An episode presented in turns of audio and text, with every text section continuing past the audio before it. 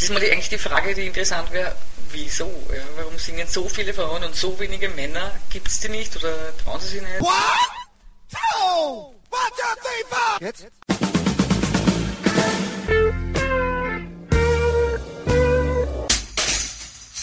Herzlich willkommen in der Kulturviertelstunde von www.kulturwoche.at und einem Interview mit Waltraud Köttler.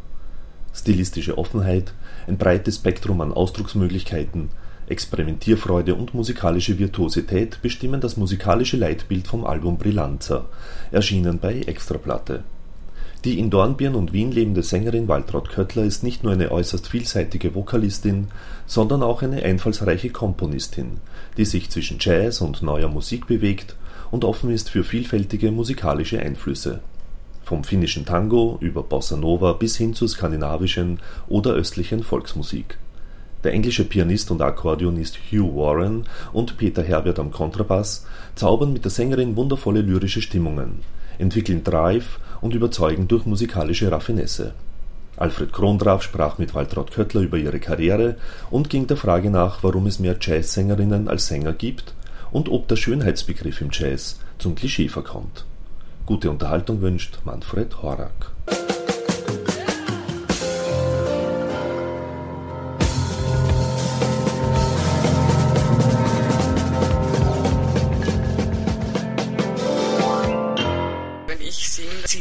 Gewisse Dinge durch. Das heißt, es ist immer, sind immer Texte dabei, es sind auch immer keine Texte dabei. Das heißt, es ist immer eine Mischung aus ähm, ja, Vokalisen, also die Stimme als Instrument und auch Songs einfach. Ein sehr intensiver Ausdruck, ein Farbenreichtum. Das heißt, ich liebe es total mit der Stimme einfach wirklich, äh, sei es jetzt über Dynamik oder Klangfarben, einfach wirklich Stimmungen zu erzeugen und einfach zu berühren. Und da steht bei mir eigentlich die Intention des Berührens und der Echtheit im Moment eigentlich über der Perfektion. Und das ist mir eigentlich total wichtig, denn ich habe mit ganz vielen Leuten auch immer Diskussionen über das Thema. Beim Singen ist ja so, wie ist das jetzt mit richtig Singen und Intonieren und Technik? Und ich habe jetzt ein paar Leute echt erlebt, wo ich mir denke, ich stehe total auf gutes Handwerk. Es ist schön, wenn du alles machen kannst, was du gerne machen willst. Ja. Wenn es dann dabei bleibt, dass man gefangen ist in diesem Handwerkszeug und vor lauter Ego, mal bin ich toll und vor lauter, hm, wie nehme ich jetzt das und jetzt nachdenkt während des Musizierens, dann ist man eher in einem Beamtenberuf zu Hause als in einem künstlerischen. Und ich finde es schön, wenn man richtig singt, aber es ist mir wertvoller, dass man tatsächlich ausdrückt, was man gerade empfindet und wenn das auch noch gepaart ist mit einem fundierten Handwerkszeug, dann ist das wundervoll. Wenn das eine aber mit dem, unter dem anderen leidet, dann plädiere ich auf jeden Fall für mach der Herz auf und sing. Siehst du da drin den wirklich großen Unterschied zwischen dem klassischen Liedgesang und dem, was man halt so landläufig als Jazz bezeichnet, inklusive Great American Songbook? Ich kenne wenig wirklich mich berührende klassische Sänger. Und ich vermisse es oft, weil ich habe das Gefühl, wunderschön, wirklich so kostbare Dinge zu singen und so schwere Literatur, Literatur und dass die Stimme einfach wirklich so laut sein muss, damit einfach ein Orchester übertönt. Und das darf man nicht vergessen, dass das eigentlich der Urgrund ist, ja, dass die Stimme wirklich so aufgeblasen wird jetzt rein von, von Resonanzräumen, dass das einfach trägt. Mir fehlt manchmal Persönlichkeit also dass das quasi nicht so hochgeschrieben ist, dass dann die Individualität wirklich und auch noch das persönliche Empfinden, vermisse ich manchmal einfach in dem in der ganzen Technik und in dem hochschönen Gesang und diesem Anspruch. Aber wie gesagt, das ist nicht mein Genre. Ich möchte weder urteilen noch möchte mir da anmaßen, was zu sagen. Es ist nur mein Empfinden, das mich weniger berührt und das ganz wenig klassische Sänger gibt, wo ich dann Gänsehaut kriege. Und das suche ich eigentlich. Ich möchte berührt werden, wenn ich Musik höre.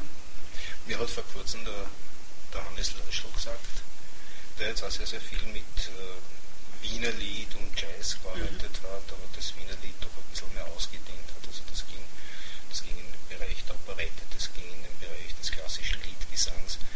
Und der hat zu mir gesagt, äh, klassisch ausgebildete mhm. Stimmen haben oft viel mehr als das Lied in den meisten Fällen sind natürlich einfache Kompositionen mhm.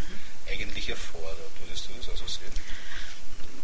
Also ich ich kann eigentlich auf die Frage eigentlich nur das antworten, dass ich mir eigentlich mehr natürliche, äh, natürlicheren Stimmklang wünschen würde. Auch beim Reden und beim Lachen, weil oft überträgt sich das dann so in den Alltag, dass ich echt Bauchweh kriege.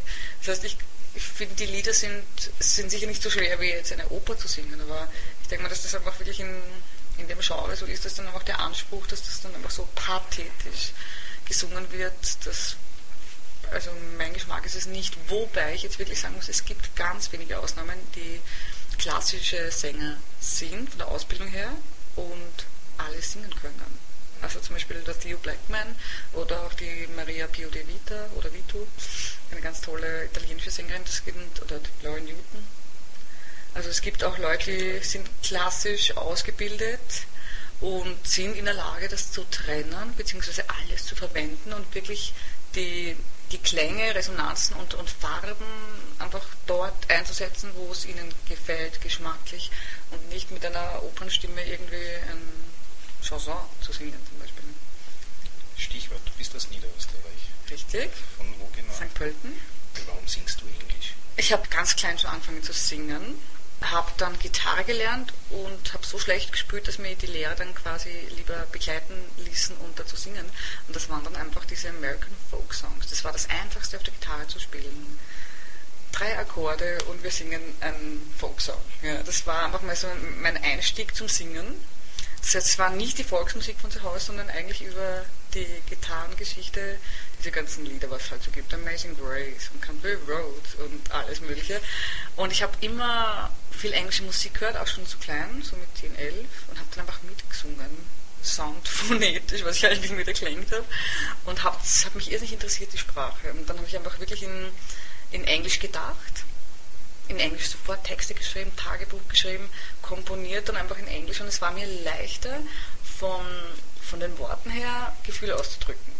Das heißt, auf Deutsch war es, es käme mir nie in den Sinn, dass ich dann irgendwie heute geht es mir so schlecht, weil die Zahnpasta ist aus, dass ich sowas singe.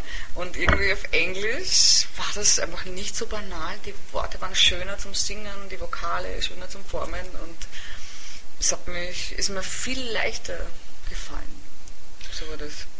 Durch die Einfachheit der Sprache lässt sich ganz einfach mehr schöner ausdrücken. Ja. Und ich singe jetzt nicht nur Englisch und es ist einfach eine Sprache, in der ich mir einfach wirklich angenehm tue du unterrichtest ja, wie stoßen du die Qualität der unter Anführungszeichen Nachwuchssänger ein? Es gibt ganz viele Frauen hauptsächlich, wenigere Männer, wie fast immer, die den Wunsch haben zu singen, auch im Speziellen sich in der Improvisation auszuprobieren, zu betätigen im Jazz-Standard-Bereich. Und ähm, ich finde das prinzipiell gut. Ich glaube, dass ganz, ganz wichtig ist, was ist mein Weg? Werde ich professionell arbeiten? Will ich wirklich in die Tiefe gehen, mich wirklich beschäftigen? Wie schaut es aus in seinem Jobprofil? Oder ist es etwas, wo ich mich einfach betätige und hobbymäßig einfach gern und auch gut singe? Und dazu ist, glaube ich, so ein Workshop auch da. Dass man drauf kommt, okay, wie ist das Niveau? Wo stehe ich? Was passiert, wenn ich mal von einem CEO oder von, eben von mir ein Feedback und im Vergleich auch zu den anderen, ohne das jetzt zu werten, einfach zu schauen, okay, was ist, wo stehe ich, was ist mein Stil und rausfinden, wo man eigentlich wirklich hingehört, auch von, von dem Material, was man hat. Also im Vergleich zum Beispiel zum letzten Jahr waren schon äh, Sänger, die einfach studiert haben, die schon abgeschlossen haben und gesagt haben, hey, ich will dorthin und neues Futter kriegen. Heuer sind es einerseits mehr Studenten, die Jazz studieren und einige, die eben schon auf der Bühne stehen und, und eben noch was Neues kriegen wollen. Also niveaumäßig würde ich sagen, jetzt mal in einem Mittelbereich, sind jetzt keine herausragenden, fertigen Sänger da, würde ich sagen, sondern viel Potenzial, wo es auch viel zu tun gibt, wenn sie es zulassen, weil das ist auch noch ein großes Thema bei Lehrerschülern. Wenn das Ego es zulässt, dass man wirklich was annimmt und dann kann man sich ganz, ganz toll weiterentwickeln. Du hast das ja selbst gesagt, es sind eigentlich überwiegend Frauen, mhm. die sich für eine Karriere als Sängerin mhm. entscheiden. Äh, was sagst du zu dem Überangebot an wirklich sehr, sehr guten Sängerinnen, an sehr, sehr guten Jazzsängerinnen, die momentan den Markt überschwemmen. Worauf führst du das zurück? Also ich glaube, dass das schon so ist wie, hey, Blue Jeans sind in, Blue Jeans sind sexy. Also ich glaube schon, dass es ein Trend ist und dass äh, Jazz jetzt nicht so puristisch als Kunstmusik gehandelt wird, sondern dass es einfach mit der Zeit so sich entwickelt hat, dass in den Kaufhäusern so zum Beispiel ein ähm, Gruber Washington oder auch jetzt ein George Benson gespielt wird, die quasi den Jazz auch fast in den kommerziellen Bereich hörbar machen. Und ich denke mir, dass jetzt wirklich ein paar große Damen gab, die, zum Beispiel die Diana Krall, die wurde eigentlich wie ein Popstern vermarktet. Das, als ich das Cover sah von der ersten CD, habe ich mir gedacht, ich muss jetzt kurz irgendwie mich ergeben. Ja, also, wo ich mir denke, eigentlich super. Auf der anderen Seite, ich kann mir das nicht anschauen. Ich finde es fantastisch, wie sie singt. Sie frisiert super, spielt gut Klavier und bringt die Jazz-Standards, die 100.000 Jahre alt sind, Menschen näher auf absolut schöne Weise. Ich will jetzt nicht sagen, ob das jetzt Kunst ist oder nicht Kunst, weil das ist nämlich nicht wichtig. Das ist einfach Basis vom Jazz und ich würde jedem Schüler sagen, hör dir das an. Das sind die Songs, das sind Songs. Die sind aus Musicals und da gibt es jemanden, der swingt. Und dann gibt es halt diese übergreifenden Vermischungen von Stilen, wo jetzt quasi Jazz mit Country, Jazz mit Pop vermischt ist, mit schönen Damen mit langen Haaren, die jetzt einfach berühmt sind, sage ich jetzt mal. Und ich finde das super. Ist es nicht ein bisschen trendy, so wie äh, Anna Netrebko? Ein klassisches Beispiel zu nehmen, dass äh, in der heutigen Zeit äh, vielleicht weniger wirklich jetzt die Stimme und der Ausdruck zählt, sondern äh, dass die Optik schon die Stimme überflügelt hat. Das vom Marketing her jetzt, also im Pop ist es ja eh eindeutig klar, oder? Und wenn jetzt äh, der Wunsch von den Marketingmenschen ist, dass der Jazz oder der Pop-Jazz so ein breites Publikum findet und Verkaufszahlen wie die Popmusik, ja, dann greifen die einfach genau zu den Mitteln, wie es funktioniert. Und es funktioniert einfach mit einem schönen Wesen, wo man irgendwie gern hinschaut und dann auch noch schön singt. Das ist einfach Sales. Wollte ich. Ja. Und wenn du einfach Dinge in Kauf nimmst, wie jemand sagt dir, was du anziehst, jemand sagt dir, wie dein Cover ausschauen wird und was für Songs du vielleicht singst und was du vielleicht besser nicht auf der Bühne tust. Und du sagst, okay, äh, der Preis ist, äh, ich verkaufe jetzt einfach 1000 Platten mehr und der managt mir wirklich, dann ist die Frage, was, was, was will ich? Ja? Wo ist mein Ziel? Wo ist mein Fokus? kann ich mir da noch in den Spiegel schauen oder nicht? Was, was ist mir wichtig? Und ich denke mal, wenn Sängerinnen, die kommerziellen Erfolg haben wollen, auch mit Jazz, ja, dann müssen sie aber gewisse Dinge tun, die ihnen jemand rät. Und manchmal passt es zusammen und auch wenn nicht, dann nicht. Ja. Was können Frauen im Jazzgesang besser und anders ausdrücken als Männer? Ob sie etwas besser ausdrücken können oder nicht, will ich jetzt mal kurz vorwegschicken, weil es gibt einfach das ist ein Faktum, ganz wenige Männer, die überhaupt singen. Und im Jazz gibt es auch wenige. Das ist mal die, eigentlich die Frage, die interessant wäre, wieso? Ja? Warum singen so viele Frauen und so wenige Männer? Gibt es die nicht oder trauen sie sich nicht? Oder also das ist mal eine Frage für sich. Ist Jazzgesang per Definition feminin? Ich würde sagen, nein. Also nicht biblisch festgehalten möglicherweise ist es in den Köpfen der Männer uncool. Und ich denke mal, es ist einfach männlich, ein Instrument zu spielen. Ich glaube, das Image ist einfach, dass Singen nicht so männlich ist. Es ist einfach belegt von, weiß ich nicht, welchem Hirn. Ja, aber anscheinend hat sich das durch Generationen so entwickelt, dass das einfach nicht so männlich ist und verstehen tue ich es nicht. Also ich freue mich jedes Mal, wenn ich einfach einen tollen Sänger auf der Bühne sehe und äh, würde nicht abstreiten, dass der einfach nicht genauso viel Emotionen, Feuer, Sensibilität, Impositionsgabe, Ausdruck hat wie eine Frau. Also überhaupt nicht. Und da gibt es aber dann die Sänger, die so auf Entertainer machen. Diesen Typus gibt's. Dann gibt es welche, die sind halt so die Obercoolen. Also es gibt dann auch so Typen wie bei den Frauen. Und es gibt ganz wenige Sänger, die einfach nur sind. Und ich glaube, das ist der Unterschied, da scheiden sich dann die Geister bei den Sängern, weil Singen ist das heikelste Instrument, finde ich. Ja. Weil es ist das Nackteste. Das heißt, du kannst hinter jedem Instrument verstecken und es ist schon so, dass du ganz viel zeigst von dir, aber du hast nur immer einen Schutz vor und kannst auch in Klischees mit viel Handwerk dich ein bisschen verbergen. Ja, beim Singen ist das sehr speziell. Wenn du nicht bereit bist, wirklich ehrlich zu sein auf der Bühne, dann musst du irgendeine Verkleidung drüber tun. Ja. Und dann hören wahrscheinlich 99 Prozent eh keinen Unterschied. Aber ich nehme mal an und ich glaube an die Menschheit und an den lieben Gott, dass 70 Prozent doch etwas spüren mögen, ob das stimmig ist oder nicht. Ja. Wie viel gibst du als Person von dir preis, wenn du auf der Bühne stehst und singst? Du ganz persönlich? Ich ganz persönlich. Also ich habe eine Zeit lang wirklich eine Singpause gemacht aus dem Grund, ja, weil mir das eigentlich mein, mein höchstes Anliegen und mein Wunsch und meine Sehnsucht ist. Und es gab eine Zeit, während ich studiert habe, da habe ich nichts mehr gespürt während dem Singen. Und habe mir gedacht, das klingt als Scheiße und ich spüre nichts, es macht keinen Spaß und es ist irgendwie weg. Es war einfach irgendwie futsch. Und dann habe ich gedacht, na, wieso dann singen? Und dann habe ich mir gedacht, entweder kommt es wieder oder es kommt nicht.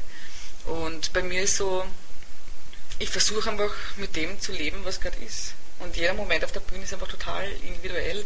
Ich bin immer aufgeregter, je älter ich werde und je mehr ich Erfahrung habe, aber aus dem Grund, weil mein Bewusstsein steigt. Das Bewusstsein, was es bedeutet für mich und was da passieren kann.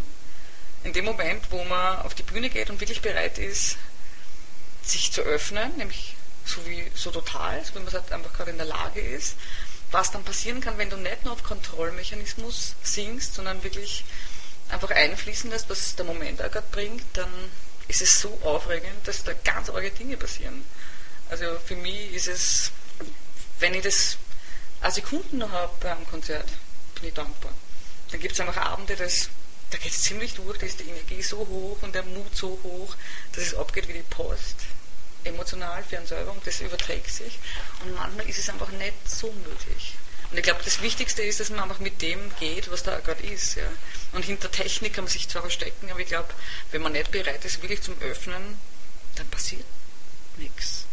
Also dann ist es nicht so, dass da wirklich passiert, was passieren kann. Dass einfach, wenn man singt, dass einfach so ein Schwingen kommt und so berührt, dass einfach im Publikum da echt was passiert. Aber wenn es manchen vielleicht nicht gefällt, oder schon gefällt, aber das ist nicht der Punkt. In dem Moment, wo irgendwas andockt, weil man sich einfach wirklich angesprochen fühlt, durch einen Ton vielleicht, dann ist der Wunsch, den ich habe, eigentlich schon erfüllt. Also mir geht es nicht darum, dass alle sagen, ist die toll und singt die toll, sondern dass irgendwie einen einfach nicht unberührt lässt. Weil das ist lauwarm irgendwie. Somit sind wir auch schon wieder am Ende der Kulturviertelstunde angelangt. Danke fürs Dranbleiben und danke für die Aufmerksamkeit.